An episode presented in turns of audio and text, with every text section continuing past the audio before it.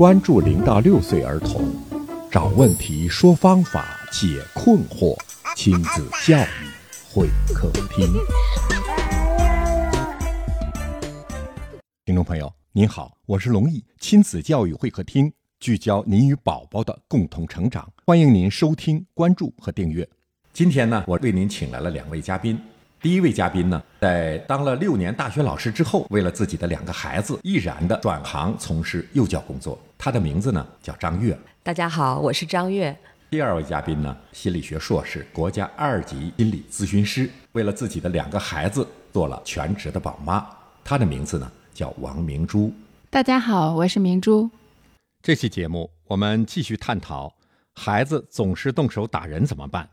有的孩子呢能说清楚了。他就不动手打了。有的孩子呢，能说清楚的时候照打不误。明珠老师，你的孩子是怎么样的？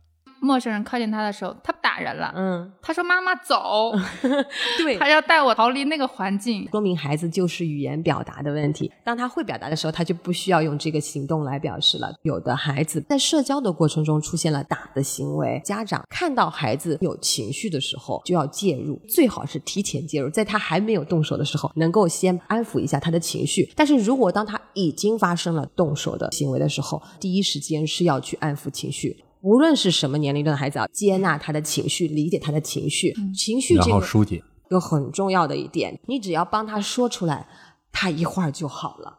就是他很多时候是不具备描述情绪的能力。对了，就是他没有办法去描述自己的情绪。弟弟把你的玩具弄坏了，很生气。这实在是太不能接受了，对吗？共情是吧？对他这个时候就会觉得哇，有人理解我。当他的情绪平复了以后，再去跟他解决问题。那么下一次遇到这样问题，帮助孩子、引导孩子、共情他，然后把动手的这个习惯慢慢慢慢的改掉。当孩子有了一定情绪，是因为他的表达能力没有达到一定程度而发生的这种不应该的情绪表达的过激的行为。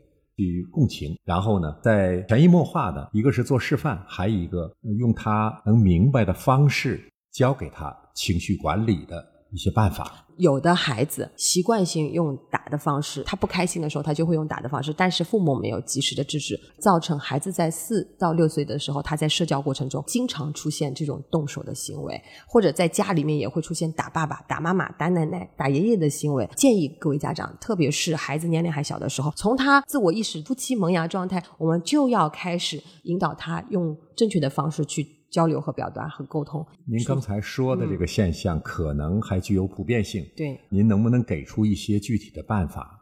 可以。我们幼儿园以前有一个小朋友，他长壮，他和小朋友在一起，动不动就会出现动手的情况，而且呢，对方就容易受伤了。可是呢，当我们跟他沟通的时候，他会说：“我没有打他呀，我就是轻轻的推一下，我并没有用力啊。”那这个时候，我们再跟他妈妈交流，发现，对，他在家里有的时候也会这样跟我玩。我有跟他讲说。你这样，你可以这样跟妈妈玩，但是你不能和小朋友这样哦，小朋友会痛的，因为小朋友比较小。我就告诉妈妈说：“妈妈，你这样讲，他完全不理解是什么意思，因为他不知道界限是什么，他也不知道什么是轻，什么是重。那在这个时候，我们所有的家长一定要记得，孩子在在在家里出现任何这样子推你、打你的行为的时候，我们就要当下的制止，并且严肃的看着他，告诉他说：你这样打我很痛。”你不能接受的，不能开着玩笑的说，跟小朋友在一起不可以这样玩，可以和妈妈玩，因为这样子孩子就分不清界限了，他不知找不到边界。另外一种方式，我们可以在家里面玩一些游戏，帮助孩子找到动作的个力量的这个边界感。有的孩子他就是一个天生充满力量的孩子，他就是需要去释放。那我们可以在家里面玩一些什么枕头大战。那这种一方面他不会伤害到孩子，另外一方面他可以去释放他的能量。爸爸妈妈就要注意这个力度，那要让孩子知道说，原来我的力气可以比你大，是可以推动你的，或者说让他知道说，哦，原来每个人的力气是不一样的，让他慢慢的通通过这些游戏去体会到力量是可以控制的。跟孩子小朋友玩的时候，包括跟大人玩的时候，我们不可以用打的方式，我们可以用说的，或者用其他的方式。那这种方式建立概念，我觉得有难度。嗯，比如说他到了幼儿园，他就和比他身形小的很多的孩子，嗯，他一想爸爸妈妈教他枕头大战，他也拿着枕头去打这个。孩子，或者是推这个孩子，那这个时候怎么办？您说到这个问题，其实我觉得很多家长都会担忧，特别是是在蒙氏园里面，因为蒙氏园它是属于一个混龄的教育，一个班里面有大有小，很多家长不了解的家长来了以后，第一反应就是我担心。